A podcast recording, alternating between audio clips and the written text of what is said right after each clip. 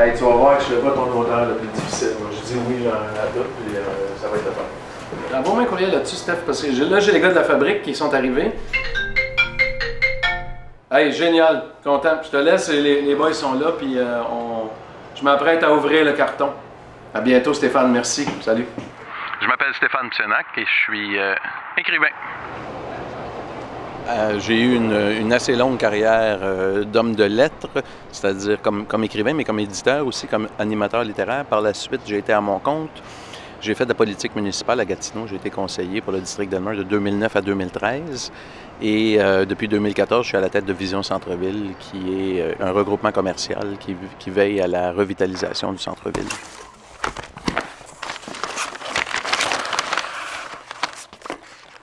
Fait que voilà, c'est le bébé. En fait, je me souviens, j'avais comme oublié ça. Euh, j'ai vécu ça souvent, moi, au fil des ans, entre 94 et 2002, recevoir des nouveaux livres. Puis là, ben, on se prépare pour le lancement, il va y avoir du monde.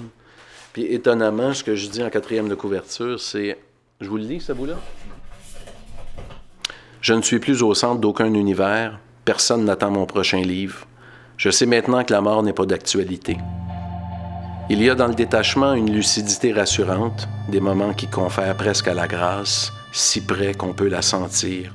Cela me suffit, ce théâtre d'ombre à l'intérieur de soi. Donc longtemps, j'ai porté mes deuils comme des habits trop grands.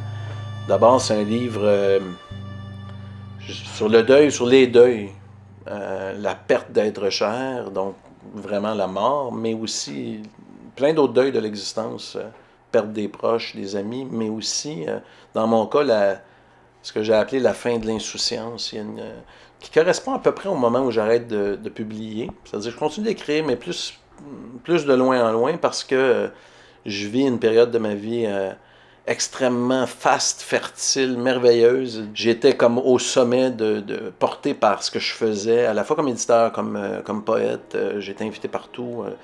et j'ai frappé un mur. C'est vraiment là que j'ai réalisé que j'avais une fin.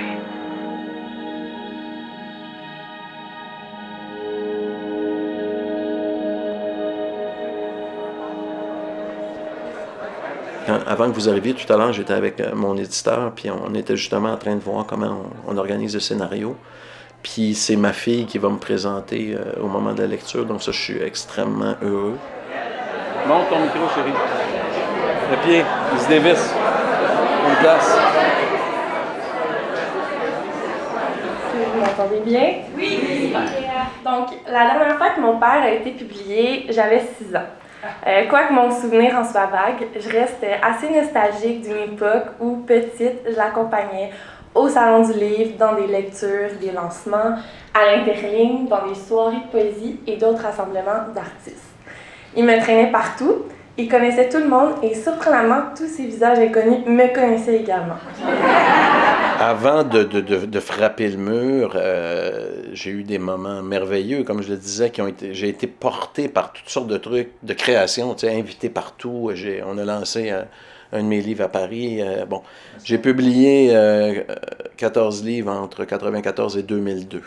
Trois livres qui ont paru en 2001 euh, au même moment, au même lancement avec euh, les éditions du Nordir, une pièce de théâtre qui jouait, enfin c'était l'espèce d'effervescence, d'abondance. Je me disais, si ça, continue, euh, je vais un jour vivre de, mon travail d'écrivain parce que je vais être joué et tout. Et, donc, euh, j'étais, je pense, un peu aussi inconscient de, de- des limites du corps et des limites du cerveau. Fait que, tu sais, c'était formidable jusqu'à ce que je m'effondre, littéralement. euh, et ça s'est manifesté par euh, de l'anxiété généralisée. Ça, a duré 12 ans au moins où je ne pouvais pas quitter la maison sans mon flacon d'activant. Ça a été dur, ça, ce bout-là. Je peux le visualiser quand je faisais des crises d'anxiété à répétition, puis c'était intense. J'illustrerais ça comme suit, c'est-à-dire que ça part là, comme un cadran, ben, disons comme une aiguille qui monte là, dans un, tableau de bord, puis ça monte. Puis rendu au milieu là, de la tête, si tu franchis la ligne, c'est fini, il n'y a pas de, point de retour. Là, tu es, es en crise, pas de panique ou d'anxiété. Enfin. Puis aujourd'hui, je peux contrôler ça. Je, je- mais c'est un état extrêmement désagréable parce que euh, tu te sens euh, vulnérable et tu as conscience que ça n'a aucun bon sens ce qui est en train de t'arriver. Euh, je pense que quand on vit la douleur physique, mentale, psychologique, ça nous rend plus sensibles aux autres. Ce qui nous sépare n'est ni une rivière, ni un gouffre, ni même la pérennité de ton geste. Ta tête renversée, un dernier verre pour la route, la chute du corps enfin, et son élévation, tout cela qui ne procède de rien.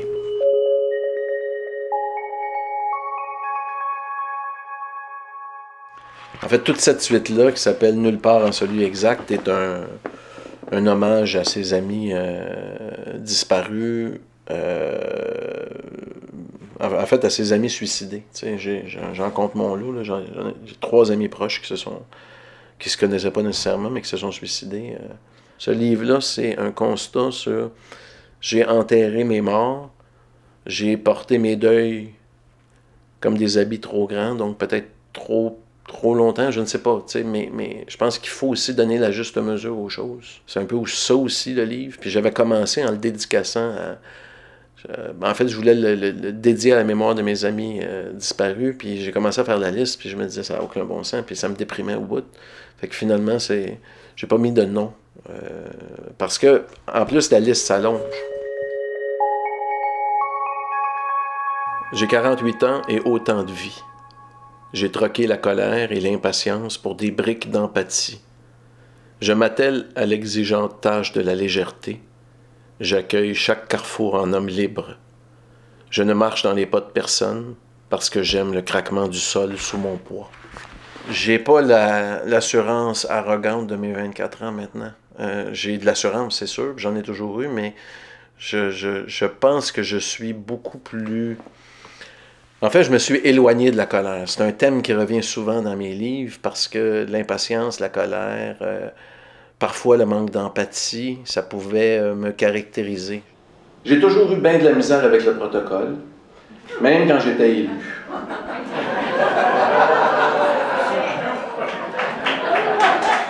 comme, euh, comme la fois où Marc est ici, M. Bureau. Marc était maire de Gatineau, puis on m'avait envoyé à Elmer faire euh, le, mot du maire pour euh, l'Outaouais en fête, puis c'était pour la dernière partie du spectacle, qui est comme 10 ans moins quart, et les gens sont là pour voir Plume la traverse. Et donc, on, me remet un, discours protocolaire qui fait à peu près 5 ou 6 pages.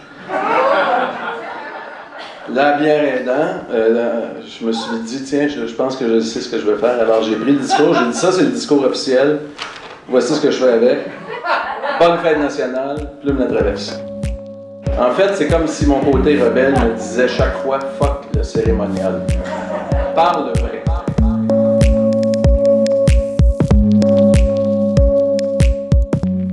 ceux qui me connaissent le savent, mais j'ai eu une propension à la fête assez, euh, assez intense, excessive, comme dans tout ce que je fais.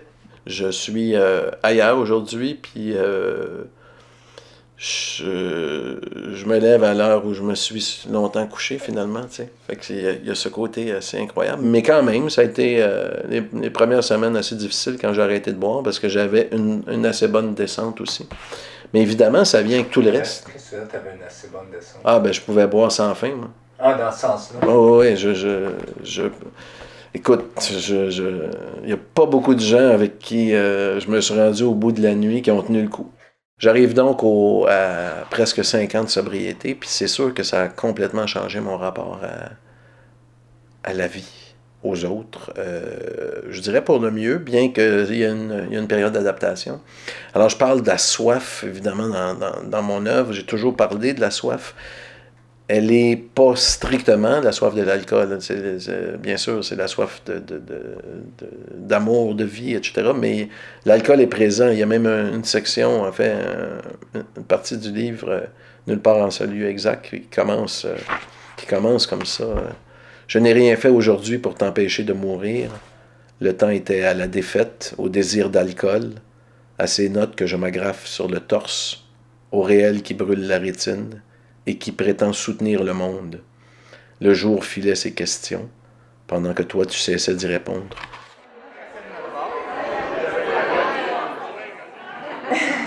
loin que je me souvienne, je savais que mon père aimait les livres. À la maison, on avait une pièce immense dont tous les murs formaient une bibliothèque remplie non pas de centaines, mais de 4 milliers de livres. C'est vous dire que mon, mon père euh, est une personne de passion, pour ne pas dire un peu excessif. Cette passion pour la musique, la lecture, l'art et les belles choses, tu me l'as transmise candidement à travers tous tes moments de bonheur. Je te souhaite de nombreux jours où tout s'éclaire de l'intérieur.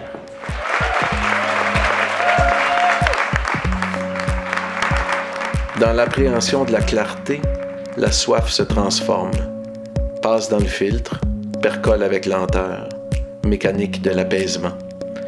Je la recueille pour pouvoir la diluer le jour venu.